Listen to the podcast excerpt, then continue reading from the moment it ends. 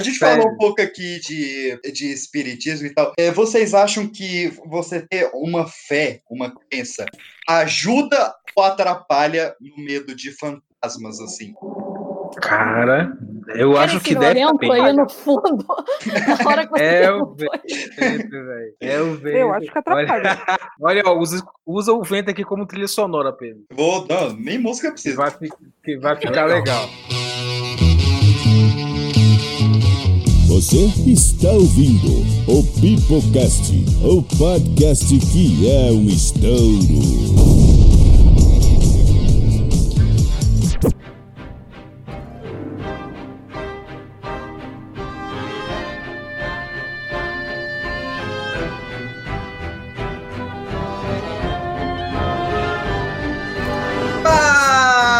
galerinha do mal, estamos começando mais um Pipocast de toda a sua rede de rádio Anchor, SoundCloud, iTunes ou qualquer agregador que você esteja usando de forma legal ou ilegal, depende da sua moral e ética para nos ouvir. E hoje, meus queridos, lembrando, outubro não é somente o mês das crianças, outubro da segunda metade, seus dias também é o mês do horror, o mês das bruxas, do Halloween, então por isso nós estamos aqui pela terceira vez nessa gratificante parceria com a minha queridíssima Cartola Editora para trazer os autores mais badalados deste Brasilzão e hoje falar de terror, de histórias de fantasmas. E para isso, os dois cagões Kevin e Emerson foram embora, tiveram medinho de falar sobre histórias aterrorizantes.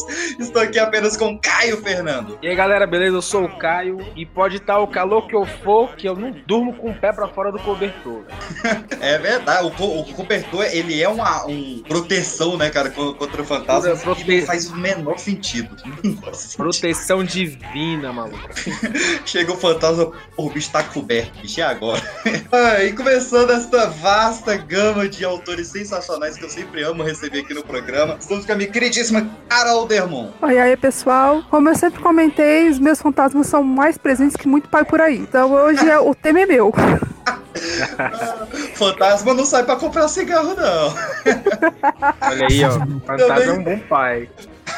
Vem pra levar esse papo maravilhoso, estamos aqui com Gabriel Yari. Oi, pessoal. Fantasma, eu já tô acostumado. Todo dia bate na minha porta e eu só mando dormir. Perigoso. Um pouco só, um pouquinho, um pouquinho, não? E a participante com o nome mais chique que já pisou neste Pipocast. Prazer receber aqui, Kisulamuzi. Olá para todos e eu só tenho uma coisa a dizer nesse primeiro momento. Eu tenho medo de fantasma, tá? Acho que fantasma não Como tem diz... essa parada de, de, de, cobra, né? De, ah, não tenha medo, que ele tem mais medo de você do que você dele. Acho que não tem, né? Não tem. Não. Que escrever sobre isso é uma forma de, de, de, de olhar pra coisa e enfrentar? Provavelmente. Provavelmente. Como, como diz Maninha, você tem que ter medo é dos vivos. Olha aí. Verdade. Os fantasmas já estão vivos, né? Então é isso, meus queridos. Ou não, ou não. Pode ser um espírito não humano mano. Eu vi isso. Eu nunca consigo. Eu nunca consigo falar meu nome Verdade. de primeira na primeira apresentação. Nunca. Prossiga, prossiga. meu nome é Pedro PX e tomara que você esteja ouvindo esse programa às 3 e 8 da manhã. Melhor horário pra eu falar de fantasma. Isso, meus queridos, nós vamos falar sobre medo, sobre fantasmas e sobre essa nova trilogia maravilhosa depois dos recadinhos da paróquia.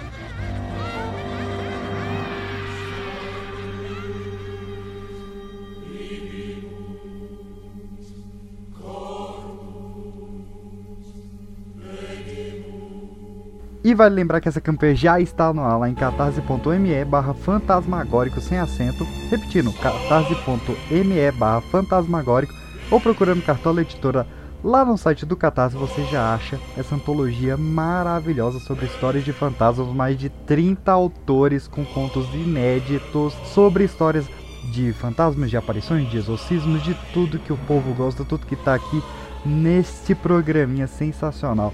Vale lembrar também que várias outras antologias da Cartola já estão disponíveis lá, como a antologia do Peter Pan, como a vindoura antologia sobre as cruzadas. Então procure lá a Cartola Editora lá em catarse.me e principalmente catarse.me barra que você vai se divertir bastante, tá legal?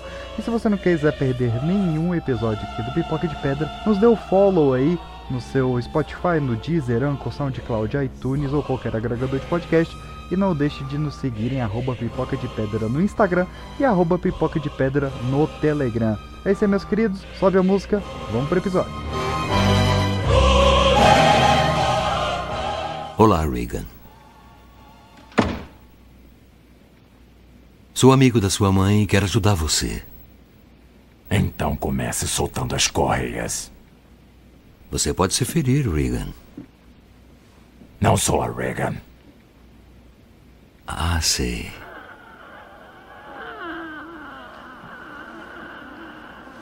Vamos nos apresentar. Eu sou Damian Carras. E eu sou o diabo. Agora solte gentilmente as correias. Se é o demônio, por que não some com as correias? É uma amostra de força muito vulgar, Carras. Cadê a Regan? Aqui, com a gente. Hum. Me mostre a Regan e eu solto uma das correias. Pode ajudar um antigo sacristão, padre? Sua mãe está aqui com a gente, Carras. Quer deixar um recado? Faço com que ela receba.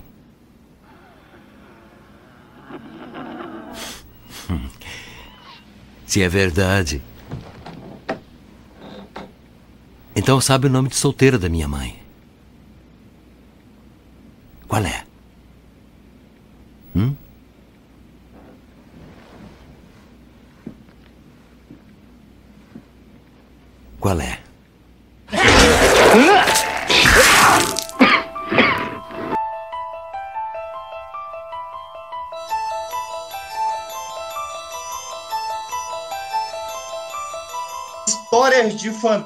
Né, cara? O medo ele sempre está presente nas nossas vidas e muitas vezes de forma controlada, né? Seja a gente plano de paraquedas, entrando em montanhas russas, assistindo filmes de terror ou lendo histórias de terror. E eu começo puxando aqui para vocês. O que, que vocês têm medo? Bom, nesse E campo fantasma. do sobrenatural, eu tenho medo de ver. Que eu já escutei, já tive premonição, é, tenho paralisia do sono, já tive vários episódios, que é uma coisa, é um distúrbio neurológico, né? Mas assim, eu tenho pânico de ver alguma coisa dentro da minha casa. Eu sou aquela que, se tiver que andar pela casa de madrugada, eu saio acendendo todas as luzes e apagando todas na volta. E de vez em quando eu falo, tipo, não quero ver nada, não me apareçam aqui, não tenho como ajudar, eu odeio vocês. Isso, isso, isso, isso adulta ou quando era criança? Esse seu Isso relato? ontem, isso ontem à Semana noite. passada.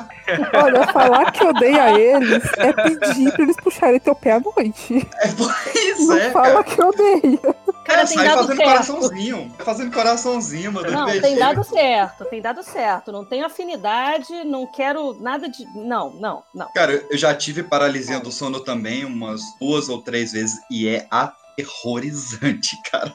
É o que eu não desejo pra ninguém no mundo. Mas Não, seriamente, não eu me prefiro ver um fantasma no meio da noite do que entrar numa piscina. Eu tenho muito mais medo de água do que de fantasma. Caraca, Sério?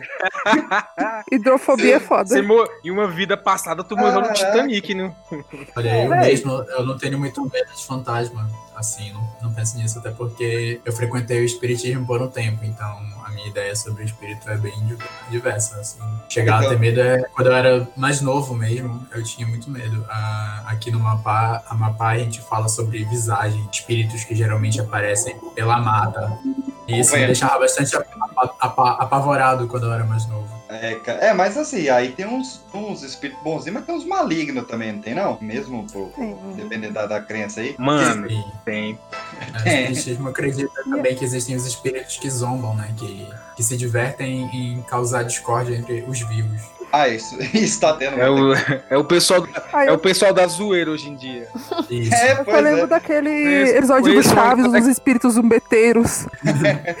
Ele a fala de espírito zoeiro, é. Eu Agora, lembro do Chaves. mas, mas- mas me, me digam vocês, vamos supor que vocês morrem. Vocês mortos lá, a alma de vocês pode trollar os outros, seus brothers. Vocês iam trollar eles ou foda-se? Não. Eu quero que a Terra se exploda, então eu não quero ficar aqui presa depois que eu morrer. Tá aí uma coisa que eu nunca né? tinha pensado, mas tentei espiritismo também durante muito tempo, até que larguei tudo, até por isso que eu tenho medo de ver, porque eu acredito na existência de uma dimensão paralela, né? O que tem lá a gente não Essa sabe galera. Eu também creio, também Não. creio nisso. Pois é, como, como eu, assim, eu, eu mais quero acreditar do que realmente acredito, mas enfim, tá na minha vida e eu tenho, tenho medo real de, de. Porque essa minha família tem uma mediunidade sinistra, entendeu? Assim, se essa coisa passar de, de vó pra mãe, de mãe pra filha. Conhecendo isso, sabendo desses episódios em família, e eu tendo as experiências. Com as experiências que eu já tive, cara, eu acho que se, se eu morrer um dia. ah, não, pra não. Vai lá, acontecendo. Não é assim, é quando? No meio de uma pandemia, no meio de uma pandemia. Se acontecer, enfim, é, eu acho que a gente tem muita coisa pra descobrir do lado de lá. Vai se ocupar de, de ficar por aí trolando os outros, né?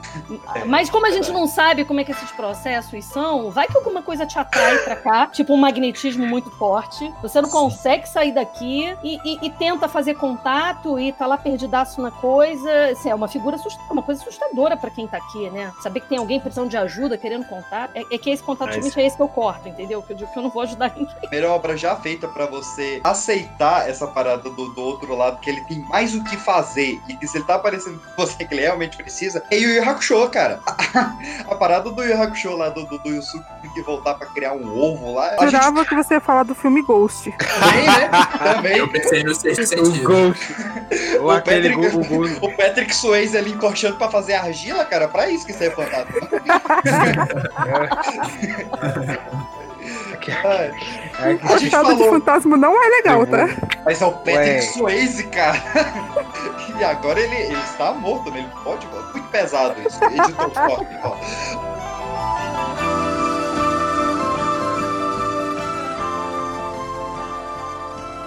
Robson Nunes terminava de abotoar sua camisa social preta e prender um microfone pequeno em sua bochecha com uma fita transparente. Uma assistente se apressava em maquiá-lo com agilidade e precisão profissional, sendo dispensada com um simples aceno de mão. Ele já havia feito esta mesma apresentação mais vezes do que poderia contar. No entanto, agora seria diferente. Cordeiro de Deus. E agora com vocês, o nosso querido irmão, pastor Robson Nunes! O anúncio do mestre em cerimônias mostrava que era a hora dele subir as escadas e encarar os seus fiéis. Palmas o recebiam com fervor, fazendo-o se reverenciar com um sorriso ensaiado e realizar cumprimentos aleatórios ao léu. Sua voz grossa e imponente, mesmo para um corpo magro como exibia em seus quase 50 anos, saía de sua garganta abafando os ruídos da plateia. Irmãos, que bênção estar aqui entre vocês nesse pôr do sol magnífico que Deus nos providenciou. Glórias sejam dadas a todos nós. Como bem já sabem, meus irmãos, eu hoje estou aqui com vocês, mas já estive lá no inferno. Mas não no inferno de fogo, onde Satanás aprisiona aqueles que maldizem nosso Senhor. Eu estive no inferno da alma, onde nenhum homem deveria estar ou voltar um dia. Enquanto falava, tentava encarar de forma randômica os rostos que assistiam os olhos brilhando sobre os últimos feixes de luz daquela tarde. Uma nova salva de palmas alternava com gritos de aleluia a cada pausa que dava. Como sabem, eu já roubei, já enganei e, acima de tudo, matei. O demônio tomava conta deste meu corpo e guiava minha mão para realizar seu serviço sujo. Uma, duas, três vezes. A cada palavra, ele interpretava com as mãos e expressões faciais, valorizando ainda mais o seu testemunho. Ele olhava nos olhos de senhoras idosas, crianças e pais de família que os encarava durante o tempo todo que fosse necessário. E depois passava para outro lugar na plateia e, vez ou outra, pensava ter encontrado algum rosto familiar, mas seguia seu show normalmente. Eu cumpri minha sentença, fui preso no início da minha fase adulta e saí como um homem já feito. Apesar de ele ter tirado tudo, minha família, eu sobrevivi. De repente, sua voz engasgou. A prova foi tirada de que ele de fato estava vendo os mesmos rostos espalhados para onde quer que olhasse. Sempre os mesmos rostos familiares. Você Sua voz falhava e a vista ficava turva. Um enjoo o fazia querer vomitar enquanto suas pernas tremiam de forma visível. desculpem, me desculpem. Com as mãos apoiadas nas caixas de som, o pastor Robson era amparado por sua equipe e levado para fora do palco. O que houve, Robson, homem de Deus? Seu irmão Júlio buscava seus olhos com voz imperativa. Sua assistente o abanava de forma forte e intensa. Volte para lá agora. Preciso só de cinco minutos. Por favor, eles vão entender. Soltando as últimas palavras da garganta que seguravam um vômito, ele levantou e correu para seu camarim, arrancando o microfone de seu rosto. A porta branca e sem ornamentos era batida e trancada por dentro, o colocando em um camarim de luxo. Havia ali uma mesa farta de comidas e bebidas, cinco largos espelhos com iluminações próprias, um banheiro privativo e cinco poltronas espalhadas. Ele se sentou em uma delas, com ambas as mãos ao rosto, num movimento para baixo como se estivesse o esticando. Seu ouvido os unia e lembranças o atormentavam com vozes e imagens que ele havia reprimido por anos. Uma simples batida fraca na porta o fazia tremer de susto. Eu pedi cinco minutos. Não houve resposta do outro lado. Após alguns segundos, a batida voltava. Robson a ignorava, mas a batida ia ficando cada vez mais constante e mais forte, fazendo com que a porta tremesse e balançasse em volta de sua tranca. O pastor levantava em fúria, colocando a mão trêmula e pálida sobre a maçaneta. Abrindo já com um esporro entalado na garganta, se deparava com o corredor completamente vazio. Ao longe, escutava o mestre de cerimônias novamente ao microfone e os Então, murmúrios da é, multidão crescendo. queridos Fechou a porta com cuidado, respirando aliviado e se virando para ir até o banheiro lavar o seu rosto. Mas, ao virar e levantar os seus olhos, sua mão voltava trêmula para a maçaneta e suas costas eram pressionadas contra a porta. A visão de uma mulher loira em torno de seus 20 anos o encarava. Sua pele estava branca e enrugada e seu corpo inteiro, assim como seus cabelos, completamente encharcados. Usava um vestido vermelho cuja água prendia o corpo. Seus olhos eram sem vida e sua voz parecia partir de dentro da cabeça de Robson. Achei que ficaria feliz em nos ver, querido. Dizia sua voz doce, mas sem mexer a boca. Robson chorava e seu corpo magro de pele morena tentava encontrar fuga tateando a porta sem se virar. Enquanto ela falava, água saía de seus ouvidos e boca e escorria por todo o seu corpo. Ele fechava os olhos com força e juntava as palmas de suas mãos como em oração. Ainda que eu ande pelo vale da sombra da morte. Que oração é essa, papai? Era a pergunta de uma voz infantil de uma garota que ressoava em seu ouvido esquerdo. Você disse que ia me ensinar a rezar para que parasse de doer.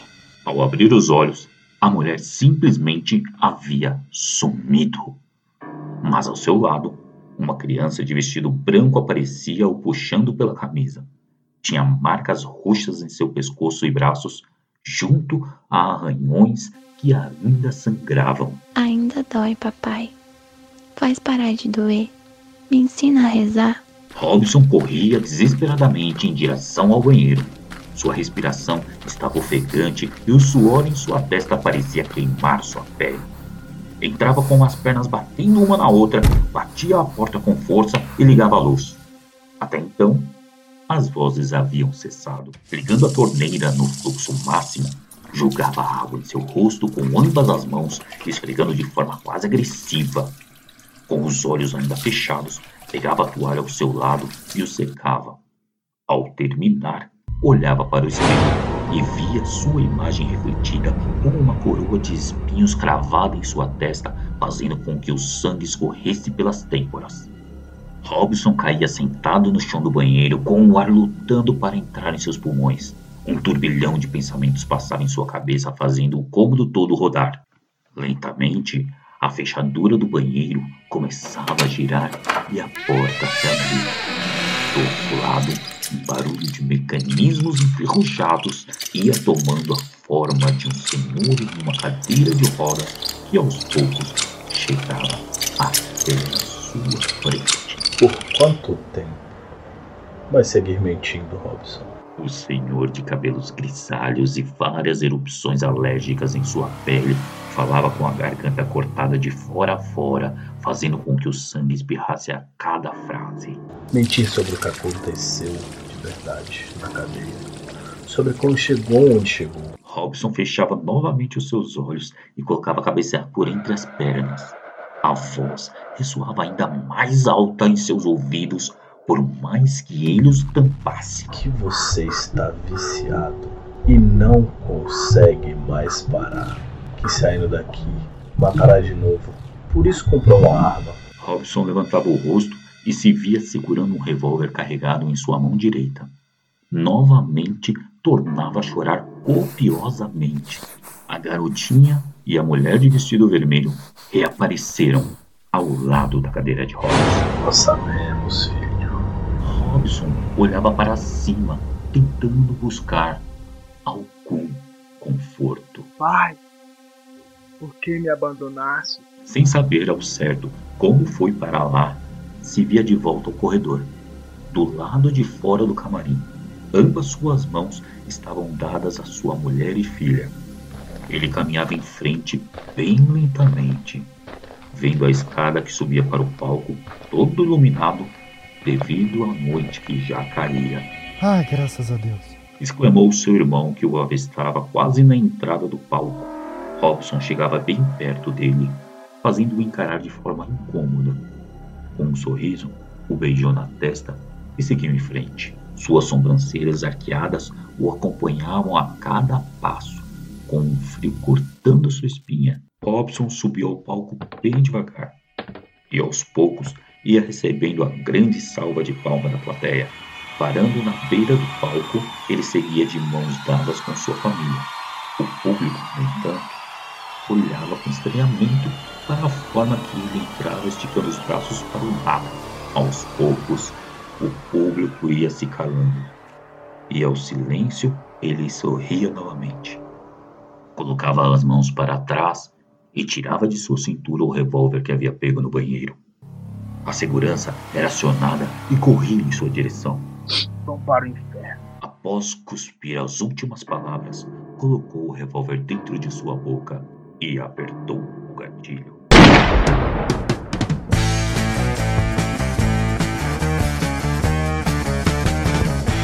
Eu, eu lembrei do filme, do primeiro filme que me deixou assustada. Eu, eu gosto de histórias de terror desde muito pequena. Então, assim, não dá pra lembrar a idade, mas, assim, bota aí uns 20, mais de 20 anos, né? É, foi Horror em MTV. Porque eu li o livro, um, sei lá, acho que quatro vezes. E muito tempo depois assisti ao filme. Mas o livro tinha um, um dado que, para uma criança, faz diferença. Que era o desenho da, da casa. Não era a planta oficial, carimbada pela prefeitura.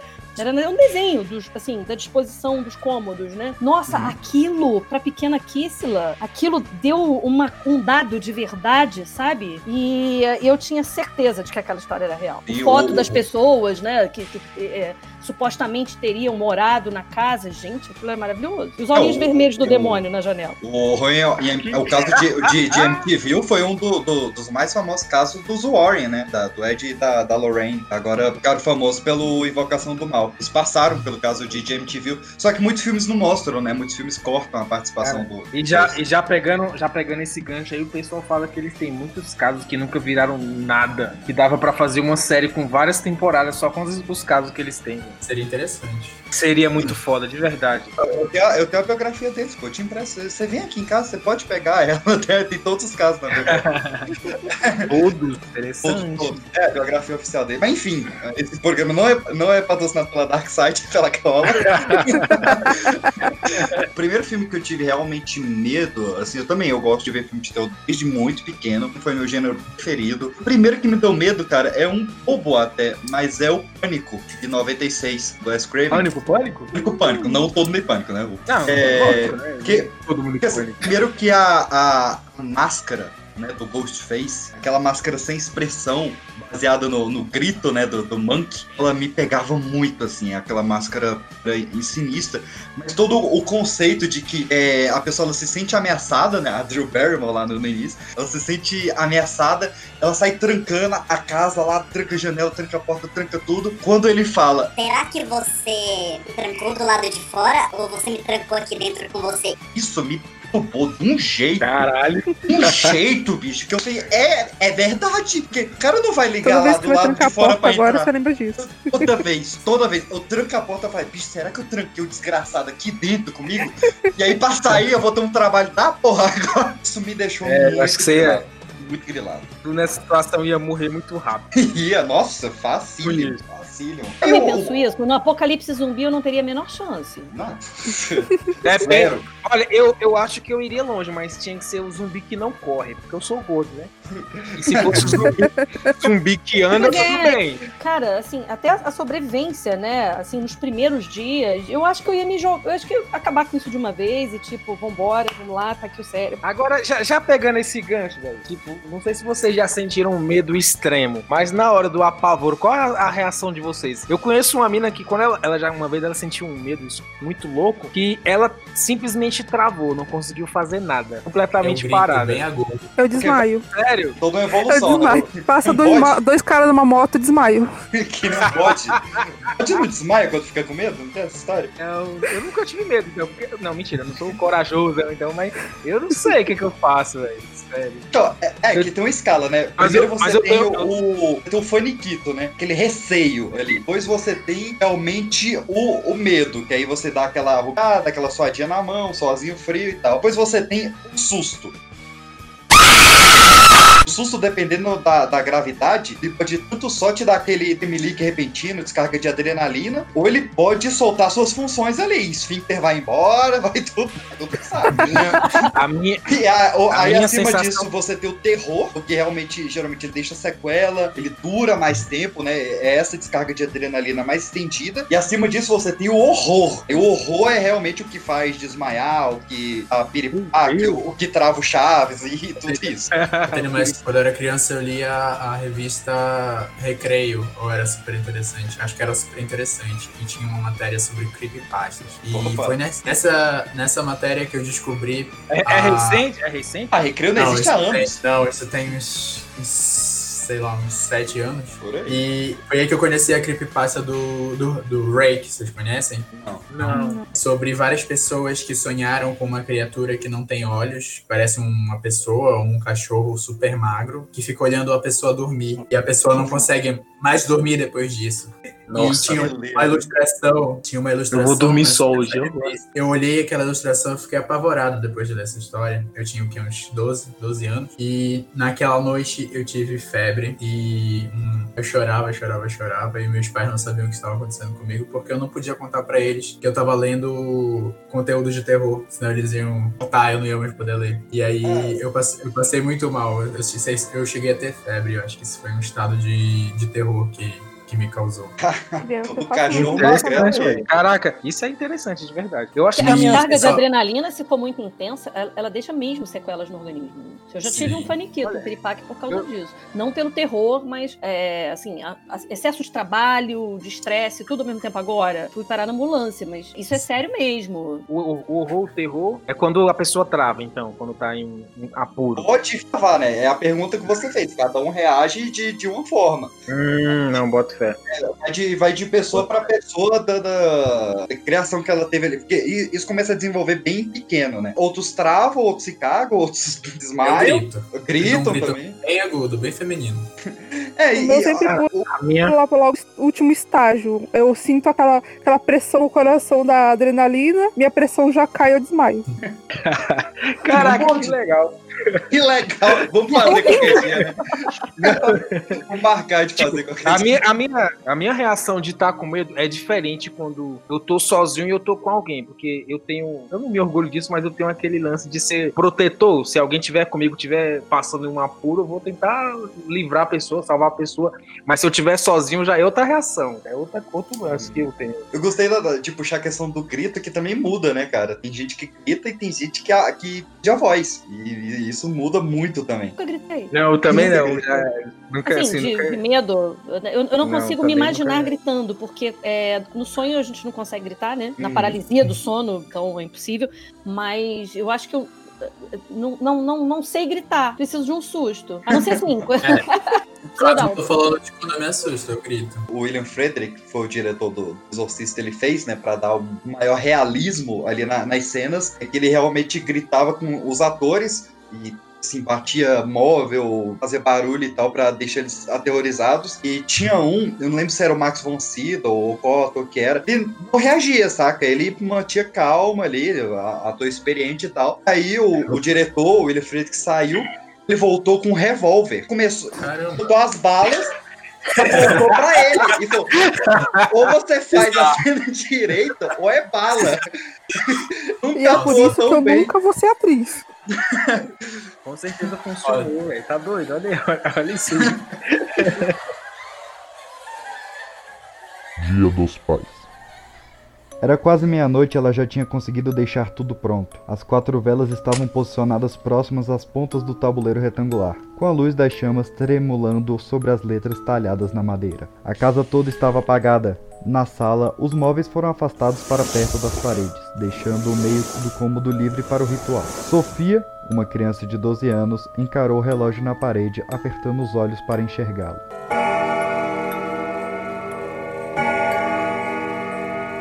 Já estava na hora. Ela pegou o pequeno caderno nas mãos, abrindo na página que continha as instruções do processo. Verificou se o ambiente estava como recomendado, passando para a etapa seguinte. Coloque um objeto do falecido próximo ao tabuleiro. Cuidadosamente, Sofia colocou os óculos do pai no local indicado, seguindo para o próximo item. Coloque o dedo indicador sobre o ponteiro e recite as seguintes palavras, tendo atenção quanto à pronúncia das mesmas. Sofia colocou seu dedo no objeto triangular de madeira com um círculo aberto no meio para o encaixe das letras. Ela olhou para as palavras que havia copiado, tendo um pouco de receio quanto à sua pronúncia ideal. Mesmo tendo estudado cuidadosamente a forma de se falar e uma tradução literal, o que ela disse foi: Que a fronteira entre o físico e o espiritual se rompa e que meu chamado alcance seu objetivo. Oswaldo Rodrigues, esposo de Maria de Fátima Rodrigues e pai de Sofia Rodrigues, apareça e se comunique. Ela precisava falar tudo em tom muito baixo. A mãe tinha sono pesado, mas não era muito bom arriscar. Era fácil pesquisar sobre aquelas coisas na internet sem ela descobrir. Entretanto, explicar aquele cenário caso fosse pega no flagra lhe daria uma baita complicação. A sala permaneceu em seu habitual silêncio noturno. A menina, com o dedo sobre o ponteiro, olhou para a última linha de instrução no caderno. Para fortalecer a ligação com o mundo físico, chame pelo espírito e insista em sua resposta. Sofia olhou para o tabuleiro, sentindo uma grande ansiedade. Pai, você pode me ouvir? O silêncio perpétuo da madrugada reinava. Não se ouvia nem mesmo os carros que frequentemente cruzavam a avenida. A menina umedeceu os lábios, pensando bem nas próximas palavras. Sou eu, Sofia, sua filha. Se pode me ouvir, por favor, responda. Nada. Esperou pela resposta em uma ansiedade crescente. Será que tinha lido a frase corretamente? É que hoje é dia dos pais. Eu odeio ir pra escola no dia dos pais. Os cartões. Todas as crianças fazem cartões para os pais delas. E a professora sempre me faz fazer um para minha mãe. Eu odeio isso. Odeio demais. Sem perceber, Sofia deixou uma lágrima pingar sobre o tabuleiro. Subitamente, uma corrente de ar frio atravessou a sala, arrepiando os braços da garota. As velas tremularam, fazendo a luz bruxelante vibrar. Estarrecida, Sofia sentiu o indicador se movimentar lentamente. Ela olhou para o tabuleiro, percebendo que o ponteiro estava sobre as letras exatamente como imaginou que seria. Pai, sou eu, Sofia. Fale comigo, por favor. O ponteiro passeou pelo tabuleiro, parando em letra por letra. Olá, filha. Ela não podia acreditar, tinha realmente dado certo. Uma expressão de alegria preencheu aquele rosto que há muito tempo não dava um sorriso sincero. Lágrimas de felicidade agora escorriam como nunca. Pai, tenho tanta saudade. Queria tanto te ver de novo. O ponteiro se mexia com firmeza. O frio estava ficando cada vez mais intenso. Estou aqui. Também tenho muita saudade. A mente da menina borbulhava com coisas que queria dizer. Seus lábios tremiam, não sabendo por onde começar. As coisas aqui têm sido tão difíceis sem você. Mamãe chora toda noite e mente para mim dizendo que está tudo bem. As velas tremularam novamente. Sei que sente, pai. Ela trouxe um cara aqui outro dia. Disse que era um amigo. Eu não sou burra. Sei a verdade. Eu senti muita raiva, mas não quero ver mamãe triste. O ponteiro se movia precisamente sem interrupções. Está tudo bem, minha filha. Papai está aqui. Com a mão livre, Sofia enxugou as lágrimas, soltando um enorme sorriso. Eu te amo muito, pai. Eu também te amo muito, Sofia. S-O-F-I-A. Foi nesse momento que o sorriso da garota se desfez. A expressão de alegria foi aos poucos tomada por um semblante de dúvida e desamparo. O quê? O que você disse? Dessa vez o ponteiro não se moveu logo em seguida. Após um breve momento sem resposta, as letras começaram a ser escolhidas. Eu disse que te amo, minha filha. A sala estava cada vez mais fria. Meu nome. Quem escolheu meu nome foi meu pai. Mamãe me contou que ele adorava esse nome. Sofia, com P e H. As chamas pararam de tremer, dando a sensação de que o tempo havia parado por um segundo. Quem é você? A resposta não apareceu. O silêncio agora parecia ameaçador. Quando as letras finalmente começaram a ser escolhidas, a manifestação do horror se moldou no rosto da garota. Eu posso ser quem eu quiser. O corpo da garota ficou gelado. Queria gritar, mas o ar parecia faltar-lhe. Ela tentou se levantar, mas percebeu que seu indicador estava preso no ponteiro. Tentou mover o tabuleiro com a outra mão, mas ele parecia estar grudado no chão. Seu braço foi puxado, acompanhando as letras que iam sendo escolhidas. Suas lágrimas não eram de alegria, e sua mão parecia ter sido coberta por uma fina camada de gelo de tão fria que estava. Obrigada por me trazer de volta. As chamas voltaram a tremular, assim como as cortinas que cobriam as janelas. O corpo da garota estava paralisado. Por favor, vá embora. Eu chamei meu pai. Não você. O ponteiro novamente se mexeu, agora com mais violência, passando abruptamente em cada letra escolhida. Eu nunca mais vou embora. Quando as velas se apagaram, Sofia finalmente conseguiu gritar. Na calada da noite, sua voz parecia ter ecoado pelos cantos da sala. Uma voz respondeu no andar de cima. Querida, está tudo bem? Sofia estava de olhos fechados. Ela ouviu a mãe abrir a porta e andar rapidamente pelo corredor na direção do quarto da garota. Sofia, cadê você? Antes que pudesse gritar em resposta, a garota percebeu que o frio intenso havia se dissipado, com exceção da mão disposta sobre o tabuleiro de madeira. Sentia ela intensamente gelada, de maneira que até os ossos doíam. Ao olhar para baixo em meio à escuridão da sala, Sofia distinguiu a pálida mão que cobria a sua. Ela olhou para frente, para a figura esbranquiçada de sorriso largo que a encarava. Ouvindo os passos da mãe descerem pela escada, se amaldiçoou por não ter forças para gritar que ela fugisse, ao mesmo tempo em que pensava ser tarde demais para qualquer uma das duas.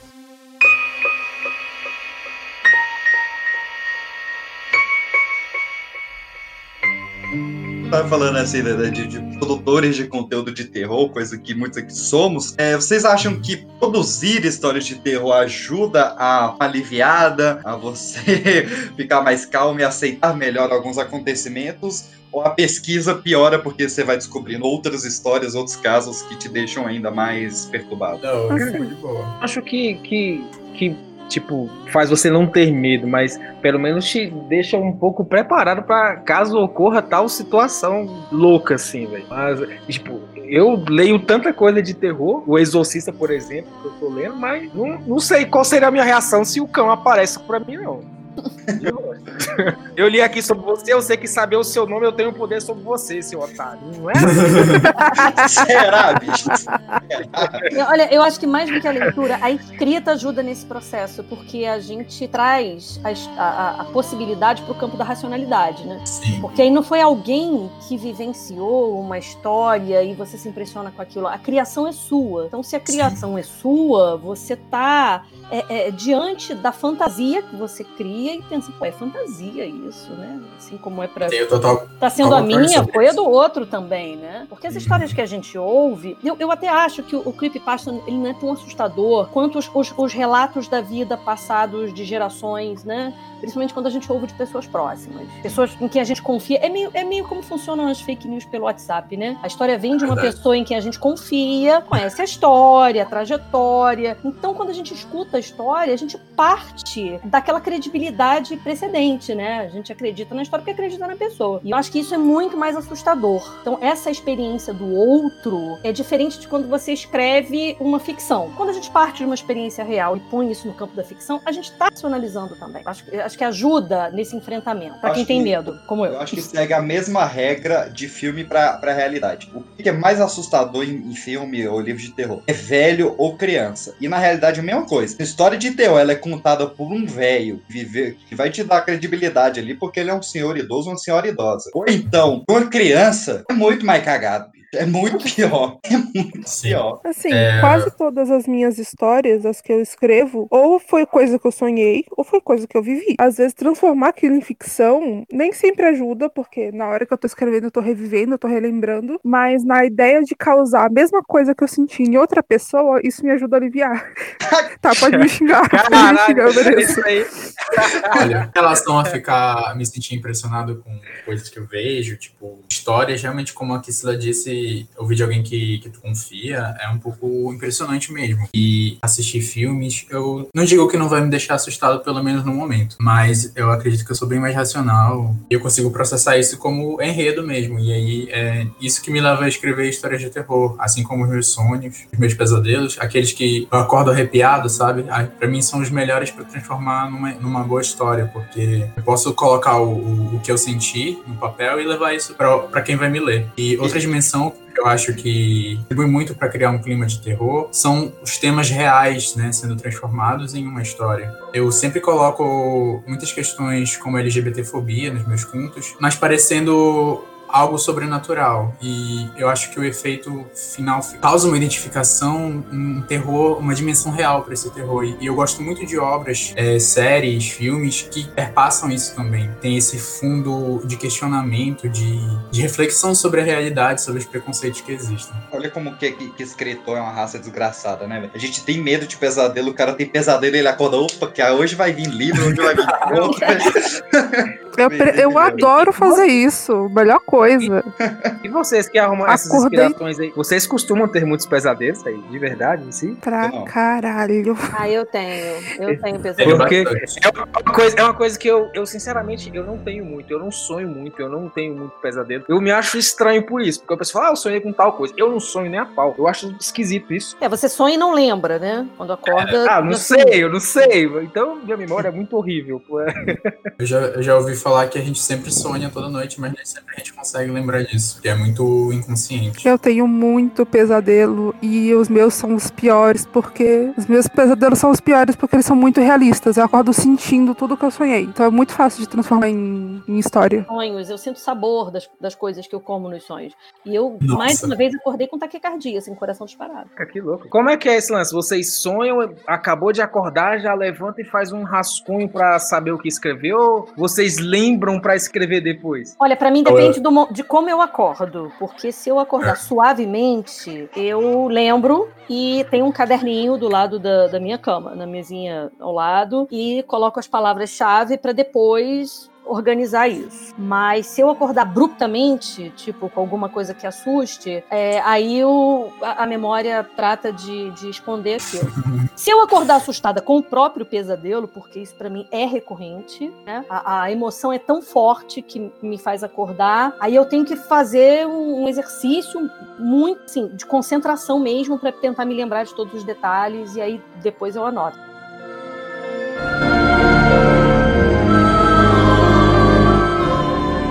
Sabrina não tinha muito contato com os moradores dos apartamentos. E pela primeira vez, isso não se dava por ela, ou sua tímida reserva, mas a calada vizinhança do prédio. Reservados, ela pensou num primeiro momento. Recém-instalada em um novo país, sentia-se como uma estranha no ninho alheio, com a desgastante tarefa de construir uma nova vida onde todos já pareciam ter as suas estabelecidas. Ainda assim, não era fácil encarar a mudança sozinha. Aquilo envolvia mais do que as poucas trocas de roupas trazidas do Brasil. Era deixar sua vida para trás e encarar o desconhecido. Isso, por si só, era assustador. O cenário estranho aflorava o pior de suas inseguranças, atiçando a ansiedade sempre à prova, fazendo com que os primeiros meses de estadia fossem solitários. Nem mesmo em seu trabalho, Sabrina conseguia fazer algum contato mais estreito do que a básica cordialidade entre colegas. Sem ter a quem recorrer, a ideia de ser ela o problema se aproximou sem qualquer descrição, a atingindo como uma bordoada que não deixou de pulsar até então. Seu horário era um acréscimo, que em nada ajudava a socialização com os vizinhos. Com horários por escala, muitas vezes deixava o prédio quando a madrugada sequer dava pistas de amanhecer, ou fazia seu regresso quando já não tinha mais nenhuma linha de ônibus por perto. Ninguém para responder aos seus tadaimas solitários, repetidos numa insistência humilhante em se fazer ser ouvida. Sabrina já estava se cansando de tentar o que ela nem sabia mais estar fazendo. Era uma quinta-feira qualquer daquele ano de 1984, quando Sabrina voltou da fábrica, todo o estresse pesando em seus olhos, inchados pelo cansaço e lágrimas. Não podia entender tudo que seu supervisor falava, mas uma palavra ou outra chegou aos seus ouvidos: desprezo. E apenas isso era o que aquele homem tinha pelos estrangeiros da fábrica. Mas ela segurou cada uma das lágrimas que viria a derrubar na volta para casa, evitando dar o menor motivo que pudesse para piorar sua recém-iniciada experiência como se aquilo fosse possível. Chegar ao apartamento não trouxe o alívio que o nada normalmente costuma abraçar, sendo a primeira vez em cinco meses que Sabrina não anunciava sua presença. Para quê? Ela não tinha para quem voltar? Merda! Engolida pelo mal-estar, sequer havia lembrado de passar no mercado. Aquele horário já teria perdido a promoção da carne. Bufando, Sabrina bateu a porta atrás de si e saiu para o corredor. A sua sorte era o combine local ser logo em frente ao prédio, ou ela provavelmente teria outra crise de choro no meio da rua. Assim que o elevador chegou, Sabrina entrou, detida, a tempo de ouvir a porta metálica de alguém bater. Curiosa com a possibilidade de esbarrar em algum vizinho, ela segurou a porta e esperou, pelo nada. Novamente, o nada. Estranhando a ausência de alguém, esticou o pescoço para o corredor escuro, o curto movimento não sendo capaz de acionar os sensores de luz. Confusa, Sabrina deslizou a mão de volta ao bolso, recolhendo-se ao fundo da cabine. Antes da porta finalmente se fechar, ela viu a luz do corredor acender e a porta voltar a abrir. Novamente, ninguém. Sabrina franziu o senho, se inclinando para tentar enxergar alguém, qualquer pessoa que justificasse aquela agitação nos sensores. Contudo, o nada novamente se fez. O desligar das luzes que tragou o corredor de volta ao escuro. A porta da cabine finalmente se fechando, deixando a mente em conflito de Sabrina ainda mais atordoada. Por que estava tremendo? Nada tinha acontecido. Foi quando estendeu a mão em direção ao painel que Sabrina se deu conta de não estar pegando aquele elevador sozinha, pois o dedo ao acionar o térreo não era o dela. Paralisada por um tipo completamente profundo de medo, Sabrina sentiu cada parte de si enrijecer, lentamente encolhendo-se em uma figura diminuta de si mesma, cabeça funda entre os ombros erguidos, o tremor torcendo seu rosto contra sua vontade para o lado, pálpebras incapazes de piscar para fazer invisível a presença daquele homem de olhos vazios. A boca murcha, de lábios pálidos e marcados, abria-se com dificuldade, exibindo um marcado sem dente nenhum. Ele virou o rosto velho para Sabrina, glóbulos inexistentes assugando para o vazio de seus olhos, enquanto os lábios, úmidos pela saliva que gotejava da língua inchada, abriam-se num sorriso.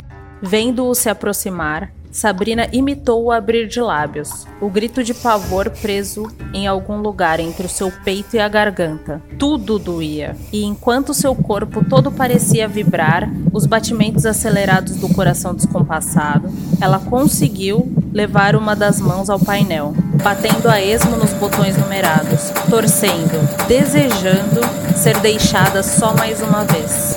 A porta milagrosamente abriu, mesmo que Sabrina não tenha notado para qual andar. Caindo no piso da cabine, ela se arrastou para fora, o pavor a fazendo correr mais do que sabia de si mesma. Sabrina não procurou por números ou sinalizações que pouco entendia, lançando-se escada abaixo enquanto seu trajeto, desesperada, era seguido pelas luzes de emergência. Ela queria que fosse apenas as luzes de emergência. A única coisa que a fez parar foi quando seu corpo chocou-se ao de outro alguém. O medo a fez ter como única resposta gritos histéricos e um debater que terminou por tragar o que restava de força de suas pernas, a levando ao chão. Levou algum tempo de choro ininterrupto para ela se dar conta de que era um rapaz, não muito mais velho, quem continha seus punhos. Tamanho impulso despercebido por Sabrina em lutar. Contra quem? Ou melhor, contra o quê? O velho. Tinha um velho sem olhos no elevador.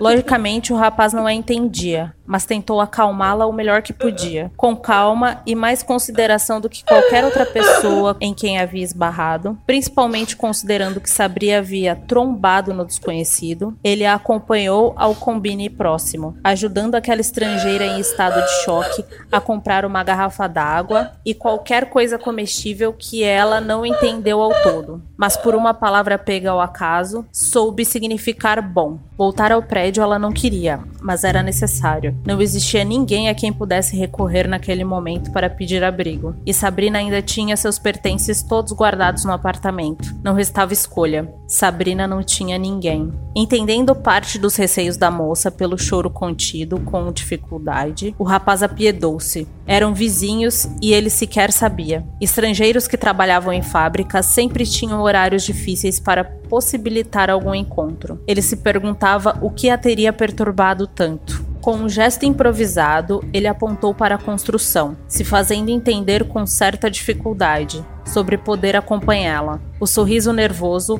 foi a única resposta que ele precisou para saber que ela concordava. Entrar no elevador foi difícil, o medo parecendo agarrar a seus pés, impedindo seu avanço, só não sendo maior ao incômodo de estar sendo um estorvo. O curto trajeto, no entanto, foi tranquilo, com o comum oscilar leve da cabine, o silêncio rotineiro do nada, o corredor vazio que a esperava como sempre foi. Mesmo assim, Sabrina não conseguia deixar a cabine.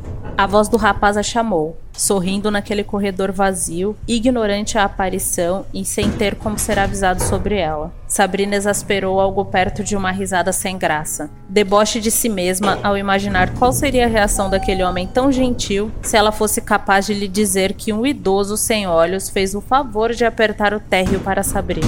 Curvando-se dentro do costume nipônico, ela agradeceu por toda a gentileza. Só esperava que a profundidade de sua gratidão pudesse ser entendida por ele. Observando-o voltar ao elevador, Sabrina curvou-se uma última vez, ansiosa em voltar ao vazio que há poucas horas lhe parecia tão solitário. Ela providenciaria a mudança daquele lugar o quanto antes. Cansada, Sabrina entrou no apartamento pequeno, escorando-se pelas paredes enquanto se livrava dos sapatos, buscando na sacolinha estampada do mercado a garrafa de água comprada. Ela tinha certeza de que não tinha levado dinheiro suficiente para tantos lanches. Precisaria achar um jeito de retribuir o rapaz depois.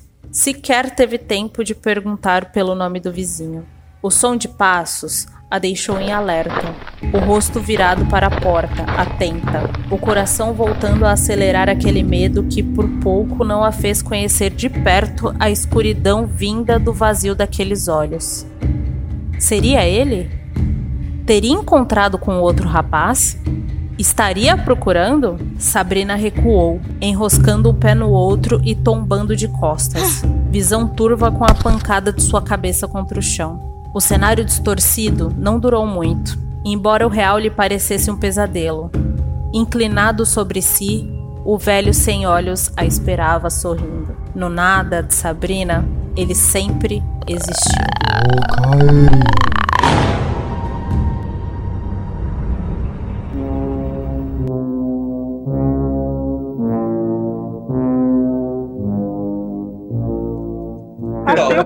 exemplo, não vai acreditar que é fantasma. Vai falar que é a lei da gravidade que derrubou das coisas e foda-se. É um ateu nerd pra cacete também. É o Newton, esse assim, é, Eu namoro um desses, então eu sei como é. Porque, porque assim, é, tem a parte do a ignorância é uma bênção, né? Então, tipo, o cara não sabe o que que é e vai tentar justificar em algo lógico. E tem o, o outro que é o medo do desconhecido, né? O cara não sabe o que que é e ele vai ficar, cacete, o que que é isso, saca?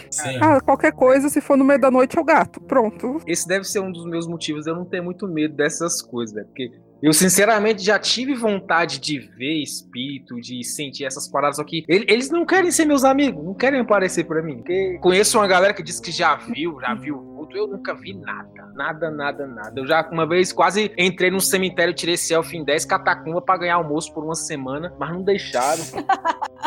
Eu não tenho muito... eu não tenho muito medo dessas coisas, não, mas... É essa? Não vou falar que eu já vi. Eu vi pessoas Mas, ou outros assim. Eu vejo algumas figuras ah, coloridas, assim. Ah, às vezes, ou uma luminosa vermelha ou verde. Acontece de vez em quando aí. Acordo de noite, aí tá do meu lado, ele subindo aí e sai pela janela. Aí, a parada mesmo. Caralho, tu tá vendo isso, Pedro? Já vi umas, algumas Cara. vezes aí. E aí, e aí, só que assim, eu não consigo reunir força a levantar e encarar o que, que é, assim. Às vezes eu acho que é sonho, só que é tão Paralisia do constante. sono, né não? É o É só uma a paralisia paralisia do do sono diferente, né não? É, pois é, eu já tive a paralisia do, do, do sono clássica, né? De, de você acordar, você sentir a força no peito, você não conseguia levantar, é, e você acha que tá vendo o homem de chapéu, toda essa parafernália aí já, já rolou. Mas essa é muito diferente. Essa é muito diferente. É, teve uma pesquisa, cara. Teve uma, uma pesquisa recente que até virou documentário. E acho que são 67%, você não lembra a porcentagem exata assim, mas de pessoas que tinham paralisia do sono e viam a mesma figura que era o homem de chapéu marrom ali e tal. É, É o essa é uma Zé Pilintra, né, uma não? pesquisa antiga. é uma pesquisa antiga, tanto é que na, na época que Craven fez A Hora do Pesadelo já tinha essa pesquisa, só que, assim, ele não é o Fred Krueger, sabe? Ele é muito específico, assim, só que foi meio que o tiro que saiu pela culatra. Você tinha uma porcentagem de pessoas que via esse homem de chapéu, essas pessoas iam se reconhecendo e trocando experiências e tal. Só que aí quando fizeram o documentário, você entrou tanto na mente das pessoas que aí todo mundo começou a ver a porcaria do homem de chapéu? Mano, isso, é, isso é tipo, a- tipo coisa de, de cinema, pra, tipo o Charlie Charlie, que o povo inventa um negócio pra criar uma história toda. É, Pode ser. Na minha Gente, paralisia eu de sono, eu nunca vi nada, sono, gente. E, gente, eu já vi umas coisas Cara, eu- e eu não quero ver o Homem do Chapéu. O que, que eu vou fazer agora? Eu não sabia da existência disso, mas agora acho que eu fico Esquece obrigada o a ver o Homem do Chapéu. Chapéu também. A ignorância é uma benção, né? Não é? Cara, mas... Na minha paralisia de sono, eu só sinto arranhão e mordida, mas não vejo nada, não. A sua Oxi, nunca tive nunca mas aí tive é o gato, né? Acho que, acho que teu espírito tá abusando de tu aí, sei não. Caraca, espírito Ah, de eu- carnaval, né, bicho? Tá morrendo um raparigueiro de facada. É engraçado falar disso de dia, mas à noite eu lembro que às vezes eu acordo com marca, aí eu fico com medo. Ah, é, Caraca, eu, você já viu aquele filme Invocação do Mal? Quando a mulher acorda com mordida? Então, cuidado, viu? Sim, eu Espero já que, vi. espero que você não tenha um porão em casa. Tem porão Felizmente no aqui é Brasil, Brasil, não existe porão.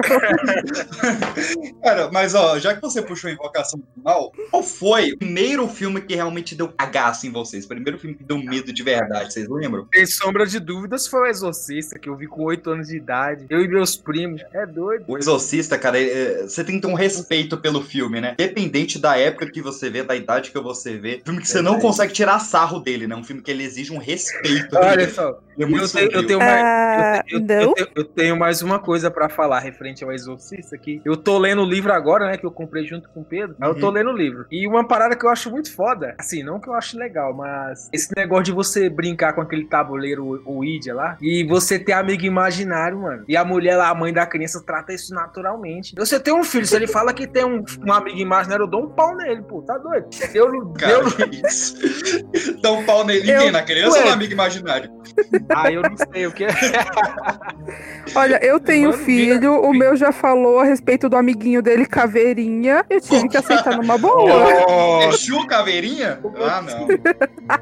O meu filho, ele um dia tava brincando de telefone e aí ele perguntou se o amiguinho imaginário dele e a mãe dele podiam visitar a gente. Eu já assisti muito filme de terror. É claro que eu falei não e mandei ele desligar.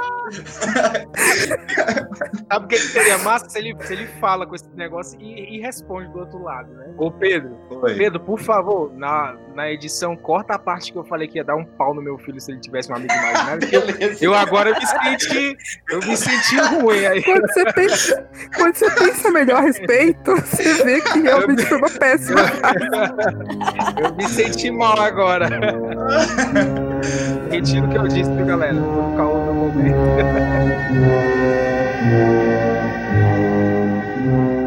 Tom. Robson andava conversando com um amiguinho imaginário. Foi Dona Neuza, babá do garoto, quem alertou Débora sobre o assunto. Nada mais justo, pensou a mãe. Afinal, era um garoto de quase cinco anos, filho único e que não tinha outras crianças para brincar. E por mais amigável que a separação do marido pudesse ter sido, sabia que o filho poderia ter alguma sequela, mesmo que fosse apenas causada pela ausência do pai. Era mais do que compreensível, era perfeitamente normal para ela que ele inventasse uma companhia do tipo. O tal amigo tinha nome: Tom.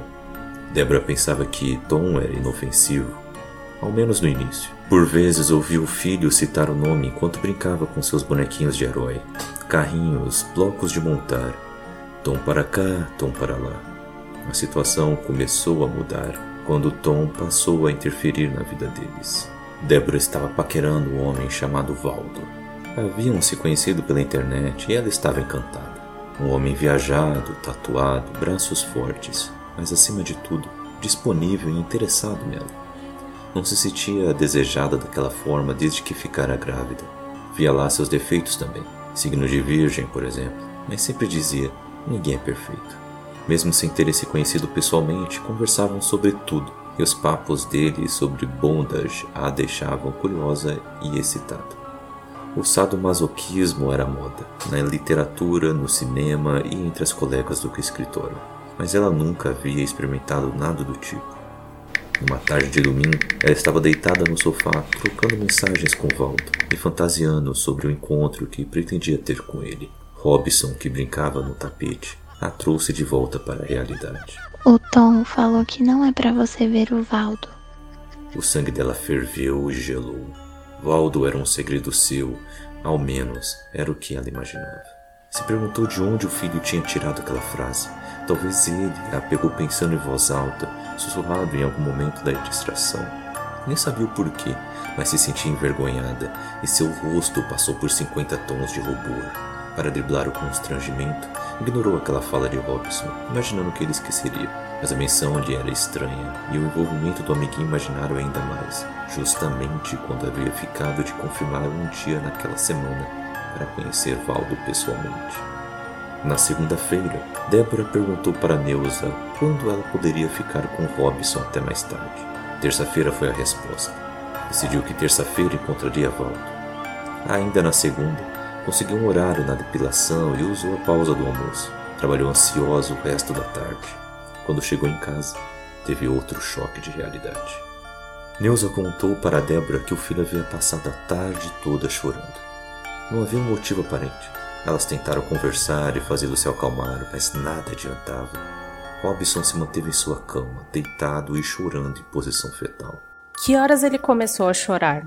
No final da tarde. Estava normal. Assistiu TV, comeu bem, brincou. Eu estava vendo o programa de receitas enquanto ele desenhava, e do nada ele começou a chorar. A mãe foi até o quarto e lhe fez um cafuné. Fala pra mamãe o que aconteceu, Rô. Machucou alguma coisa? Não é para você ver o Valdo. Débora ficou furiosa com a rispidez e o teor da resposta. Isso é coisa do seu pai, não é? Vai fazer malcriação? Então vai ficar de castigo. Ela saiu batendo a porta e foi em direção à sala. Queria ligar para o ex-marido e ter uma boa conversa sobre se meter na vida dos outros. Trancaria todos os brinquedos do filho para ensinar uma lição. Enquanto recolhia os bonecos e carrinhos espalhados pela sala, se deparou com um desenho largado no chão. Pareciam rabiscos para um desavisado, mas não para a mãe. Ela conhecia os traços de Robson. Se reconheceu fácil, ele sempre a retratava com cachos de cabelos amarelos. Atrás dela, um sol avermelhado, mas havia uma outra pessoa retratada no canto direito, pequena comparada a ela, com braços e pernas bem finos. Deduziu que era uma criança, pintada toda em vermelho e envolta em uma mancha escura, como uma grande sombra. Levou o desenho até o quarto e foi falar com o filho mais uma vez. Rô, achei seu desenho. O garoto deu de ombros. Quem é esse? Perguntou hesitante, apontando a figura do canto. É o Tom. Ah, entendi. E o que é isso aqui? Perguntou, circulando com o um dedo a mancha escura. O Tom tá bravo. Respondeu, com o maior bico do mundo e se virou para o outro lado. Dormiu apreensiva e assim continuou no dia seguinte. O comportamento do filho a deixou abalada.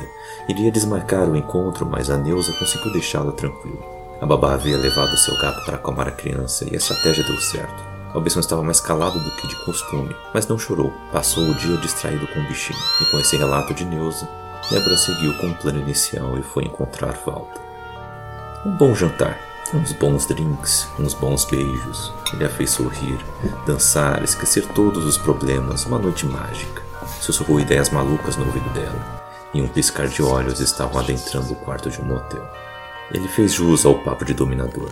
Com uma longa corda, amarrou os braços dela juntos acima da cabeça. Desceu, amarrou as pernas abertas, prendendo cada uma ao pé correspondente da cama. Fez carícias inesperadas, enquanto enrolava a corda. Passou-a em volta do tronco e do seio, sempre acariciando. A técnica fazia o fluxo de sangue se consertar na cabeça e isso amplificava todas as sensações dela. Débora se admirou com luxúria nos diversos espelhos, e foi quando viu outra coisa. No primeiro momento, viu apenas um vulto. Depois, pensou que era a pressão sanguínea afetando sua visão. Por fim, virou o pescoço naquela direção e viu de forma clara. Havia mais alguém no quarto. Uma criança. A criança raquítica saiu das sombras e foi flutuando na direção dela. Quando se aproximou, Débora percebeu um corte horizontal em seu pescoço. Estava aterrorizada. Quis levantar, se esqueceu que estava amarrada. Sentiu uma pontada no peito. O ar lhe fugiu, assim como a voz. Se viu no espelho do teto e lembrou do desenho do filho. Uma mancha vermelha tingia o lençol onde estava deitada, como um sol vermelho atrás de si. Sangue. Seu sangue. A pele translúcida da criança ficava cada vez mais nítida.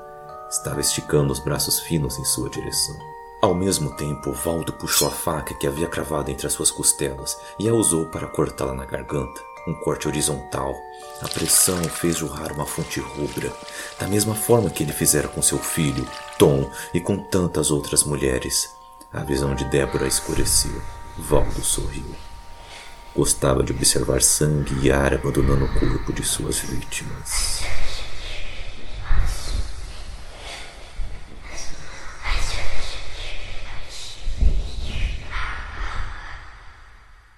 Uma produção Pipoca de Pedra.